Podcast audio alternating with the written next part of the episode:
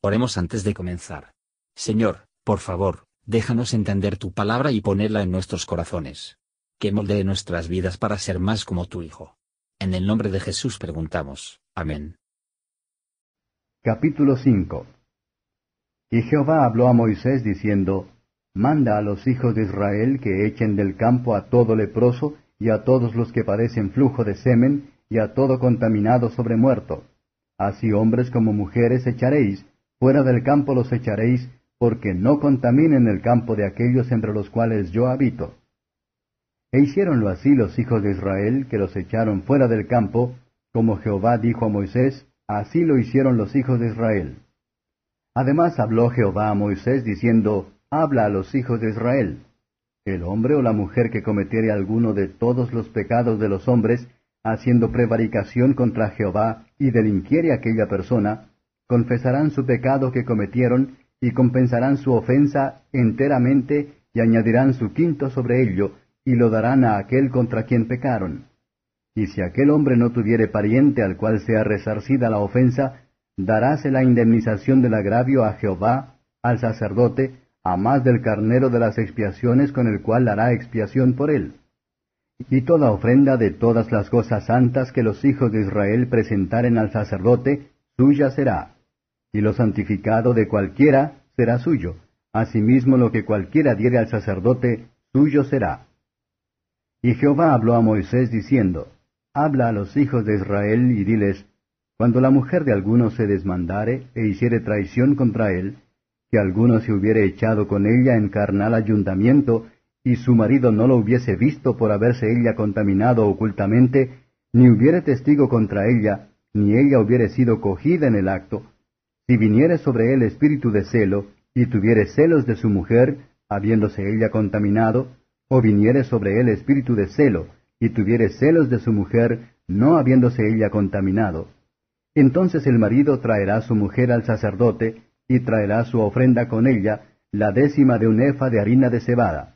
No echará sobre ella aceite, ni pondrá sobre ella incienso, porque es presente de celos, presente de recordación, que trae en memoria pecado. Y el sacerdote la hará acercar y la hará poner delante de Jehová. Luego tomará el sacerdote del agua santa en un vaso de barro. Tomará también el sacerdote del polvo que hubiera en el suelo del tabernáculo y echarálo en el agua. Y hará el sacerdote estar en pie a la mujer delante de Jehová, y descubrirá la cabeza de la mujer, y pondrá sobre sus manos el presente de la recordación, que es el presente de celos y el sacerdote tendrá en la mano las aguas amargas que acarrean maldición. Y el sacerdote la conjurará y le dirá, Si ninguno hubiera dormido contigo, y si no te has apartado de tu marido a inmundicia, libre seas de estas aguas amargas que traen maldición. Mas si te has descarriado de tu marido, y te has amancillado, y alguno hubiere tenido coito contigo, fuera de tu marido, el sacerdote conjurará a la mujer con juramento de maldición, y dirá a la mujer, Jehová te dé en maldición y en conjuración en medio de tu pueblo, haciendo Jehová a tu muslo que caiga y a tu vientre que se te hinche. Y estas aguas que dan maldición entren en tus entrañas y hagan hinchar tu vientre y caer tu muslo. Y la mujer dirá, Amén, Amén. Y el sacerdote escribirá estas maldiciones en un libro y las borrará con las aguas amargas. Y dará a beber a la mujer las aguas amargas que traen maldición y las aguas que obran maldición entrarán en ella por amargas. Después tomará el sacerdote de la mano de la mujer el presente de los celos, y meserálo delante de Jehová, y lo ofrecerá delante del altar. Y tomará el sacerdote un puñado del presente en memoria de ella, y lo quemará sobre el altar, y después dará a beber las aguas a la mujer. Darále pues a beber las aguas, y será que si fuere inmunda y hubiere hecho traición contra su marido, las aguas que obran maldición entrarán en ella en amargura, y su vientre se hinchará, y caerá su muslo, y la mujer será por maldición en medio de su pueblo. Mas si la mujer no fuere inmunda, sino que estuviere limpia, ella será libre y será fecunda. Esta es la ley de los celos, cuando la mujer hiciere traición a su marido y se amancillare.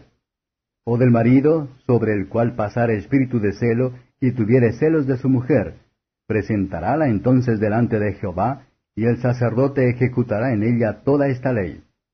y aquel varón será libre de iniquidad, y la mujer llevará su pecado.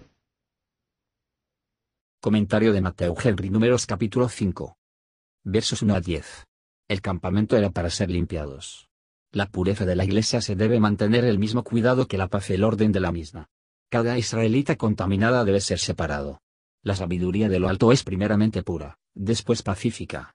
Cuanto mayor es la profesión de la religión de cualquier casa o familia fe, más están obligados a guardar la iniquidad lejos de ellos. Si un hombre se inclina y se defraude a su hermano en un asunto, se trata de una traición contra el Señor, que estrictamente cargos y nos manda a hacer justicia. ¿Qué se debe hacer cuando la conciencia despierta de un hombre lo acusa de la culpa de este tipo, aunque hecho hace mucho tiempo? Él debe confesar su pecado, confesarlo a Dios, confesarlo a su prójimo, y tomar la vergüenza a sí mismo, aunque vaya contra él para poseer a sí mismo en una mentira. Sin embargo, él debe hacerlo. Satisfacción debe hacerse por la ofensa hecha a Dios, así como la pérdida sufrida por el prójimo. Restitución en ese caso no es suficiente sin la fe y el arrepentimiento. Si bien lo que se incorporó equivocadamente se mantiene a sabiendas, el pecado permanece en la conciencia, y no se ha abrogado por sacrificios ni con ofrendas, oraciones o las lágrimas, ya que es el mismo acto de pecado persistió pulga. Esta es la doctrina de la recta razón y de la palabra de Dios. Detecta hipócritas, y dirige la conciencia sensible a la conducta adecuada, la cual, proviene de la fe en Cristo, dará paso a la paz interior. Versos 11 a 31. Esta ley haría que las mujeres de Israel contrarreloj dado motivo para sospechar.